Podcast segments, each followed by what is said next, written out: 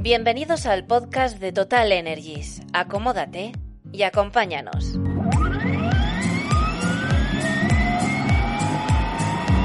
La energía se reinventa. Total es ahora Total Energies. Bienvenidos al nuevo podcast de Total Energies. En los últimos podcasts estamos hablando de la Blue porque es uno de los líquidos que más nos están haciendo hablar nuestros oyentes. Es un elemento muy importante para esos nuevos vehículos en diésel y que, bueno, antiguamente no existía. Entonces, la gente le llama la atención cuando renueva el coche dice, ¿qué es eso de la Blue? Bueno, pues aquí estamos dando solución a cualquier duda que tengas sobre este líquido en los podcasts de Total Energies. Y bueno, pues ya sabéis que la introducción del Blue es súper importante para bajar drásticamente las emisiones de nuestros motores modernos diésel. Combinado con el sistema SCR, ha podido conseguir que baje casi el 90% de las emisiones que tiene un diésel moderno, pero no solamente eso, es poder cumplir también la estricta norma Euro 6 esos motores diésel que sin este recurso no hubieran podido pasar.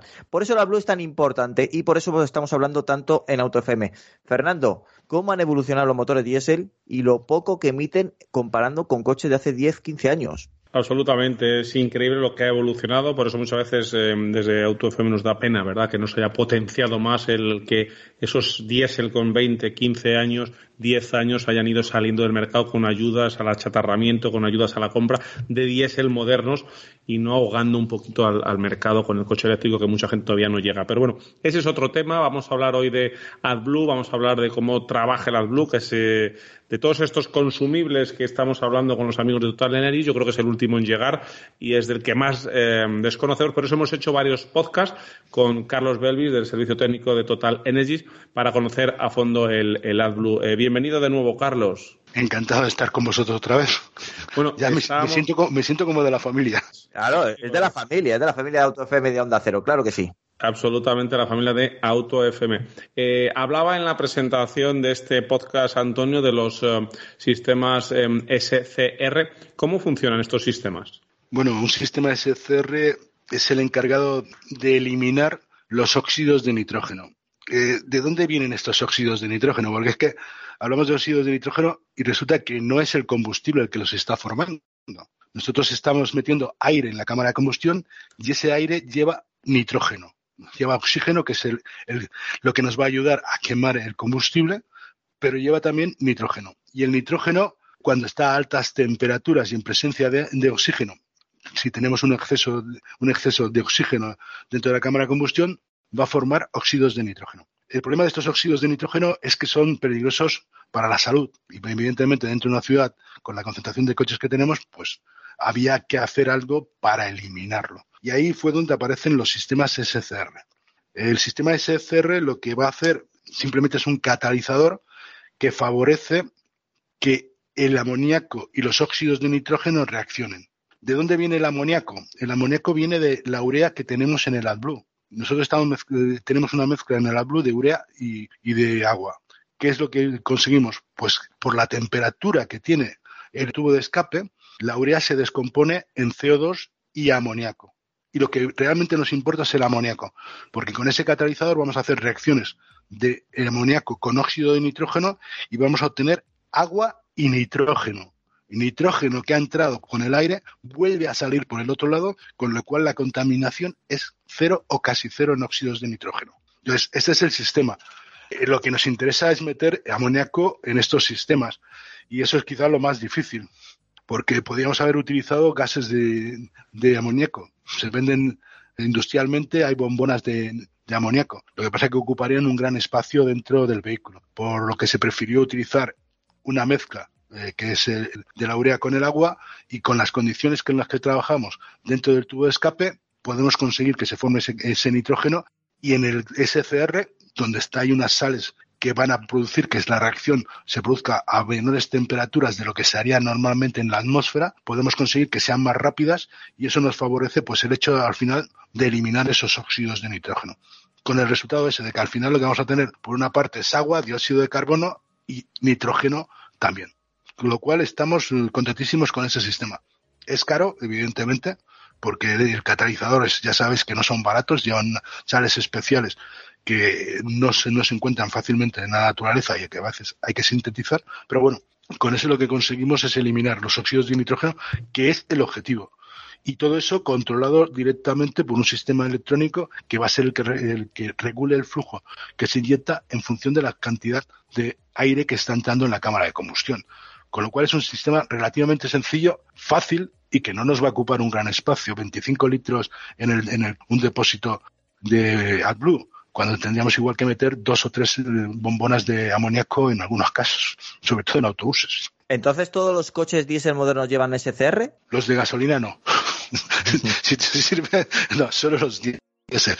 Y va a depender mucho de si ese vehículo eh, está por encima de las emisiones de, de, los máximos que te da el Euro 6. Evidentemente, no todos los vehículos, los vehículos más pequeños, posiblemente más de uno pueda pasar sin tener SCR. Pero la mayoría, con el nivel de exigencia del Euro 6 actualmente, va a llevarte un SCR montado directamente con su depósito, evidentemente, su sistema de inyección y el catalizador SCR, que normalmente va a ir detrás del DPF para, para eliminar con el DPF todas las carbonillas y que no te entren dentro del SCR, que te lo ensuciarían y harían una resistencia a la salida de los gases. Entonces, en principio, podríamos decir que casi todos lo van a llevar el SCR si no lo están llevando actualmente con la Euro 6. Estás hablando de temas relacionados como con la contaminación con evitar la contaminación, las emisiones de motores diésel. Eh, hay otro sistema ¿no? anticontaminación de los que hemos también hablado con vosotros, como son los filtros de partículas. ¿A esto les afecta el uso del AdBlue? En principio no debería afectarles. Son independientes, lo que pasa es que están en la misma línea de salida, con lo cual el problema es de que si uno se ve dañado, el otro podría, el siguiente podría haberse dañado también. En principio funcionan de manera, van a, controlar cosas diferentes. El DPF lo que te controla son sólidos las carbonillas o partículas que este, hablamos siempre, esos son sólidos. Mientras que el SCR lo que te va a hacer es una reacción de una parte de los gases, los óxidos de nitrógeno, va a hacer reaccionar ahí con amoníaco.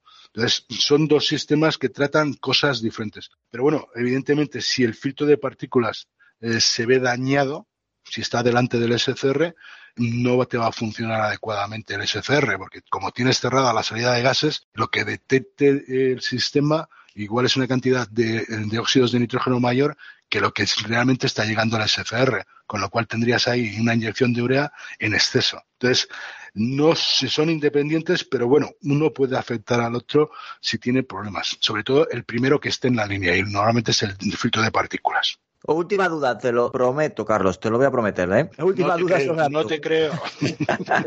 La penúltima, hombre. Pero es que, claro, me ha surgido, ha aparecido así en mi cabeza y la tengo que, te la tengo que preguntar. ¿Se caduca el ABLU? Vamos a ver, no hay una norma de caducidad, pero sí que hay una serie de recomendaciones.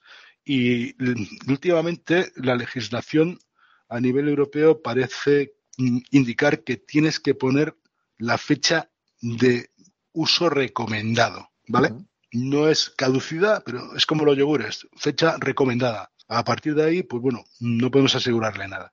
En principio, lo que se habla son de 12 meses, pero siempre hay algún pero. Eso de 12 meses va a depender mucho del tipo de almacenamiento. Si tú lo tienes a altas temperaturas, pues bueno, eh, resulta que el agua se puede evaporar, el, el, el agua que está en el AdBlue, y entonces la concentración de urea es más alta y se puede salir fuera de la norma. Eh, eso pues puede ocurrirte en algunos casos también. Entonces, va a depender mucho de la forma en que, lo tengas almacenado, siempre en un lugar techado, eh, en la oscuridad, a unas temperaturas por debajo de 30 grados, entre 0 y 30 grados. No hay problema si se congela, eso también hay que decirlo. Hablamos de cero grados, pero vamos, como una temperatura ambiente de almacenamiento. Por debajo de, de, de cero grados se puede llegar a congelar a menos 7 grados y lo único que va a ocurrir es que luego cuando se descongele, pues mantendrá sus propiedades, siempre que esté dentro de esos 12 meses que estamos recomendando. Pero bueno, ya os digo, dependerá de del almacenamiento. Yo os diría lo de siempre, utilizarlo lo más rápidamente posible y no almacenéis. Si sois usuarios finales, con vuestro coche, no almacenéis. No cojáis una, lata de 10 litros y, y, lo tengáis ahí dos años para hacer rellenar. ¿no? Esto es más rápido. Yo tengo eh, que rellenar, compro una de 10 litros, de 20 litros, el volumen que sea, y relleno directamente. No vais eh, a, a, tener mejores condiciones económicas por tener mayor cantidad en este caso, si sois usuarios finales. Por tanto, comprar lo que necesitéis en el momento en que lo necesitéis no hagáis un almacenamiento a largo plazo, porque al final este tipo de productos no tiene caducidad, pero eh, puede variar en función de cómo se almacene las condiciones del producto. Entonces, con la garantía, digamos que serían los 12 meses máximo. Bueno, pues dejarme que os haga un resumen de este podcast con Carlos Bevis de Total Energies. Y es que utilizar productos de calidad en el vehículo es una máxima que debemos seguir siempre. Es una de las mejores garantías que tenemos para garantizar su buen funcionamiento y alargar su vida útil. Son muchos los sistemas que necesitan fluidos y la transmisión es uno de ellos. Trataremos este apartado tan importante del vehículo en el próximo programa. ¿Con quién si no? Con Carlos Belvis de Total Energy. Muchas gracias, Carlos. A vosotros. No te pierdas el próximo episodio de los podcasts Total Energies. Más información en www.services.totalenergies.es. La energía se reinventa. Total es ahora Total Energies.